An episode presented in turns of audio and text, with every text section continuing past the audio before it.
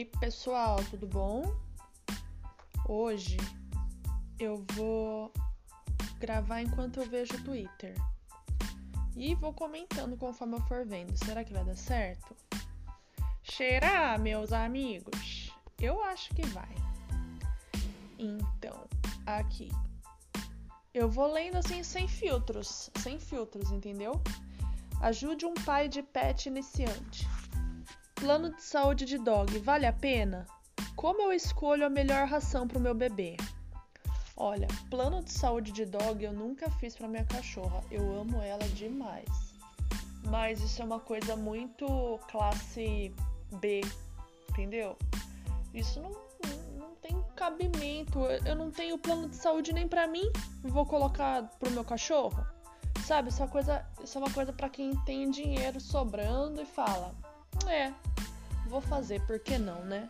Ou sei lá, a pessoa realmente tem um cachorro ou algum animal que tem algum problema e aí ela deixa de comer alguma coisa, ela deixa de fazer alguma coisa para ela para fazer pro cachorro. Mas acho que isso deve ser muito raro, muito raro mesmo. E como que eu escolho a melhor ração para o seu bebê? Bom, primeiramente você tem que ir comprando e testando, né? Para ver se o cachorro come se ele gosta.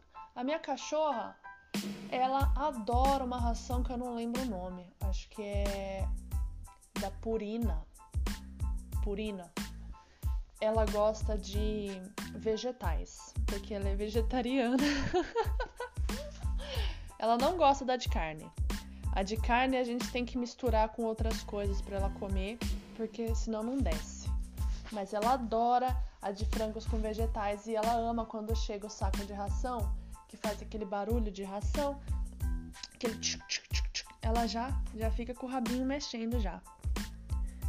Agora aqui tem uma cena de uma pessoa pintando aquarela. E sério, dá muita vontade de colocar em prática isso. Mas preparar todo o material até você começar, você vai à tarde, né?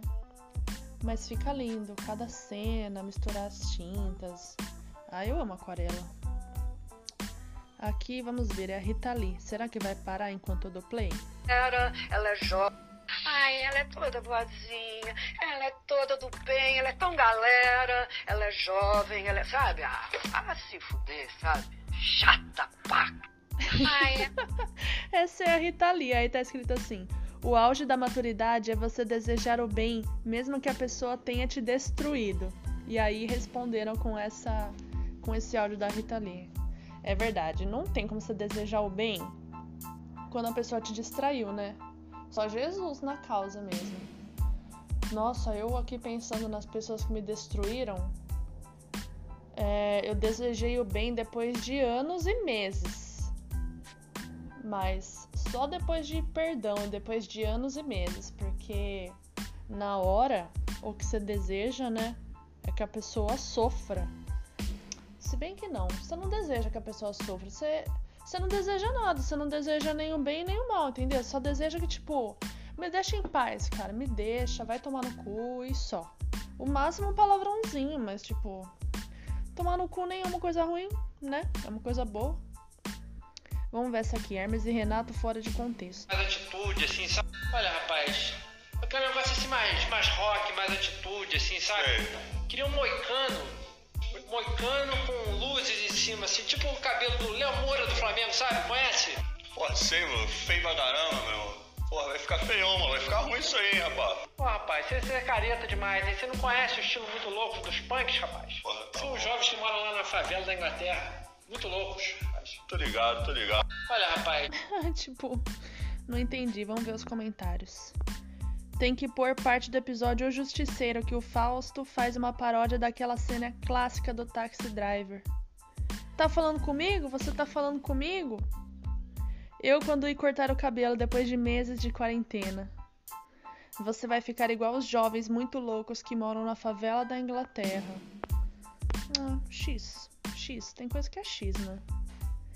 Scooby-Doo sempre nos ensinou que no final os monstros eram sempre as pessoas.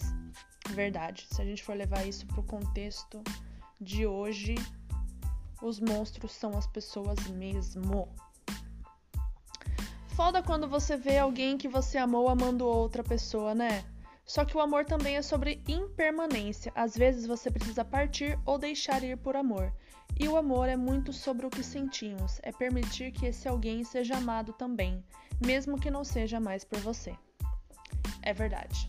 Eu sempre sigo uma frase que a frase é assim: Todo mundo merece amar. Sabendo disso, se eu já tenho alguém que eu amo, eu deixo o outro para outra pessoa, porque todo mundo merece o amor, merece amar. Ai, essa é demais, gente. Aí você chega assim pro rapaz. Presta atenção, não é difícil. Digamos que você conheceu um rapaz na noite. Aí você chega assim pro rapaz e fala assim: Rapaz, qual o seu nome? Aí ele fala assim: Ah, meu nome é Frederico. Aí você fala assim: Ah, Frederico. Aí rapidinho você faz assim.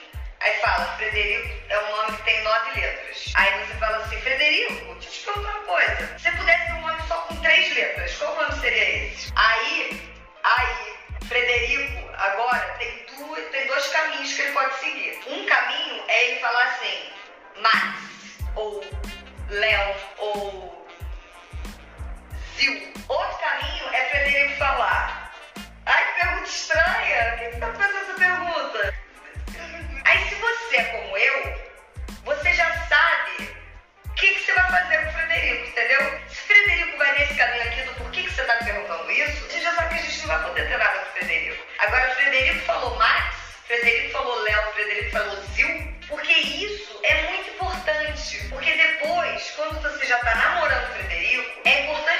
Dia, quando você tá lá, sei lá, fazendo arroz, e você tá lá fazendo arroz, você tá viajando, né? Porque a gente aqui, a gente viaja. Aí tô aqui fazendo arroz. Aí daqui a pouco eu grito assim, Frederico, quantos espinhos será que tem no porco espinho, você acha? Se eu pudesse chutar esse número, eu vou precisar que o Frederico me dê uma resposta, entendeu? Eu preciso que o Frederico fale, ah, eu acho que tem uns 150. Ou senão o Frederico fale, mesmo que ele não responde, ele fala assim, porco espinho não sei, agora imagina quantas penas tem num ganso. É lógico Isso é muito real. Quando me perguntam o que eu procuro num boy. Isso é muito real, isso que a Juju te falou, porque eu sinto que eu fiz a escolha certa, porque eu sou a da a da opção do cara continuar. Então, por exemplo, teve um dia que eu tava deitada, quase dormindo, eu falei, Vitor, do que, que será que é feita a tapioca, né? Da onde que ela vem? Porque, por exemplo, é, curau vem do milho, mas tapioca vem da onde, né? Vem da mandioca, ele?